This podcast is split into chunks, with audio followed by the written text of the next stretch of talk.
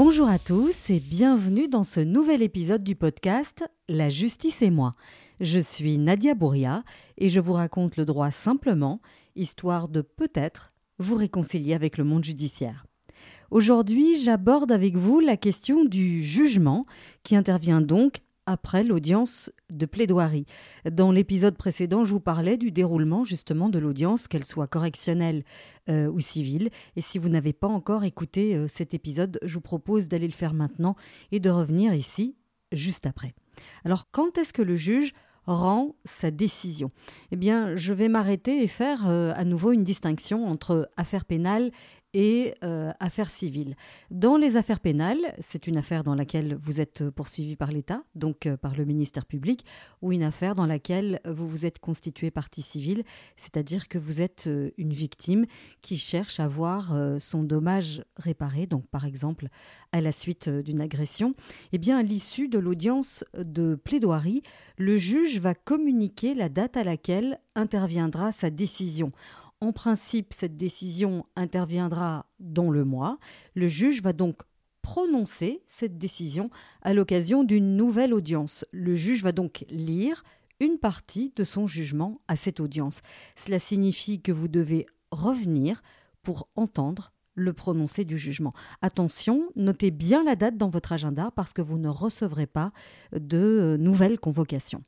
Le délai pourrait être un petit peu plus long s'il s'agit d'une affaire euh, complexe qui va demander au juge euh, un petit peu plus de travail, comme euh, consulter ou consulter à nouveau le dossier répressif qui, dans certains cas, peut être particulièrement volumineux, éventuellement analyser les conclusions et les pièces déposées par chacune des parties avant de rédiger le jugement en question. Dans certains cas, le juge peut rendre son jugement à l'issue de l'audience ou euh, à l'audience même. C'est le cas par exemple devant le tribunal de police. Le juge va prononcer euh, son jugement immédiatement et vous savez donc euh, quasi instantanément à quelle sauce vous êtes mangé. En matière correctionnelle, le jugement ne vous est pas envoyé à la maison. Vous devez vous rendre au greffe ou votre avocat se rend au greffe, c'est-à-dire le secrétariat du tribunal, pour prendre connaissance du jugement et en prendre copie. Mais c'est en train de progressivement euh, changer.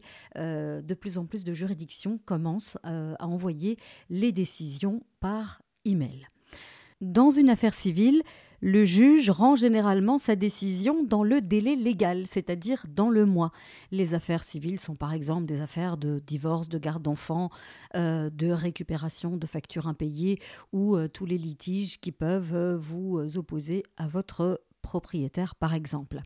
À l'issue de la plaidoirie, le juge vous donne la date exacte du prononcé ou alors il vous indique que la décision interviendra dans le délai légal, c'est-à-dire dans le mois. Comme en matière pénale, dans les affaires plus complexes, il arrive également que le temps de la délibération soit un petit peu plus long, mais en général, cela ne dépasse pas euh, les euh, trois mois.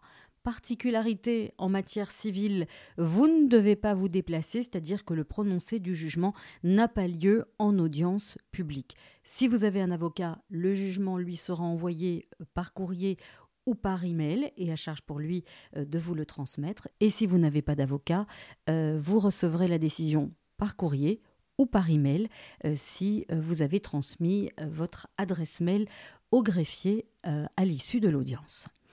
Comment se présente un jugement? Alors pour les non-juristes, ça peut être assez impressionnant.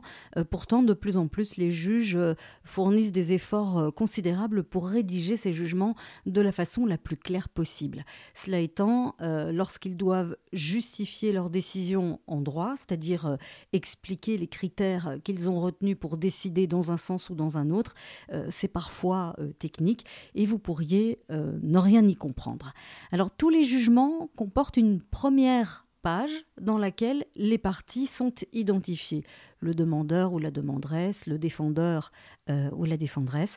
Ensuite, il est fait état de la procédure, c'est-à-dire tout ce qui a été fait dans le dossier comment le tribunal a été saisi, est-ce que c'était une citation ou une requête, les conclusions euh, qui ont été déposées euh, par les uns et les autres, les pièces déposées et les audiences qui ont eu lieu euh, précédemment. Il y a également les bases légales, c'est-à-dire les lois sur lesquelles le juge s'est basé pour prendre sa décision.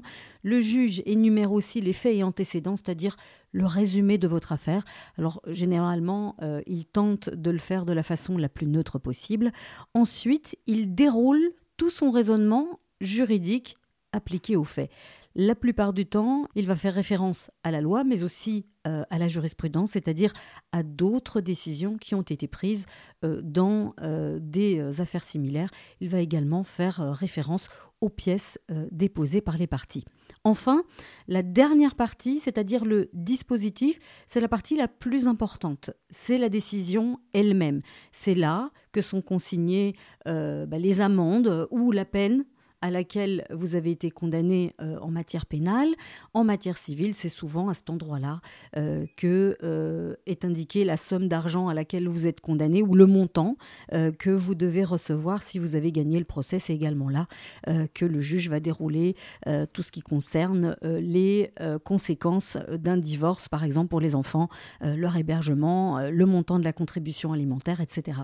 C'est dans le dispositif du jugement que sont également indiqués les frais de justice que vous devrez payer, en particulier si vous avez perdu le procès. Que faire si vous n'êtes pas d'accord avec la décision rendue? Eh bien, vous pouvez faire appel, euh, c'est-à-dire euh, demander que l'affaire soit euh, entièrement rejugée. Et pas d'inquiétude, c'est un autre magistrat qui va reprendre le dossier à zéro pour rendre une toute nouvelle décision. Alors, à ce stade, il me semble important de faire appel à un professionnel comme un avocat qui pourra vous accompagner. Si c'est une affaire complexe, il pourra en effet effectuer une analyse juridique et il vous indiquera si la décision est bonne euh, ou mauvaise et si donc euh, il est euh, utile, intéressant pour vous de faire appel ou non. Parfois, on ne gagne pas un dossier, mais la décision n'est pas forcément mauvaise pour vous, mais compte tenu de la position du tribunal, c'est-à-dire compte tenu de toutes les décisions que ce juge a déjà pris dans des affaires similaires. Mais à contrario, si euh, l'avocat ou le juriste euh, que vous allez euh, consulter estime que le juge n'a pas bien ou pas motivé son jugement du tout, ou s'il n'a pas tenu compte de tous les éléments que vous avez fournis au tribunal, eh bien, il pourrait vous conseiller de faire appel.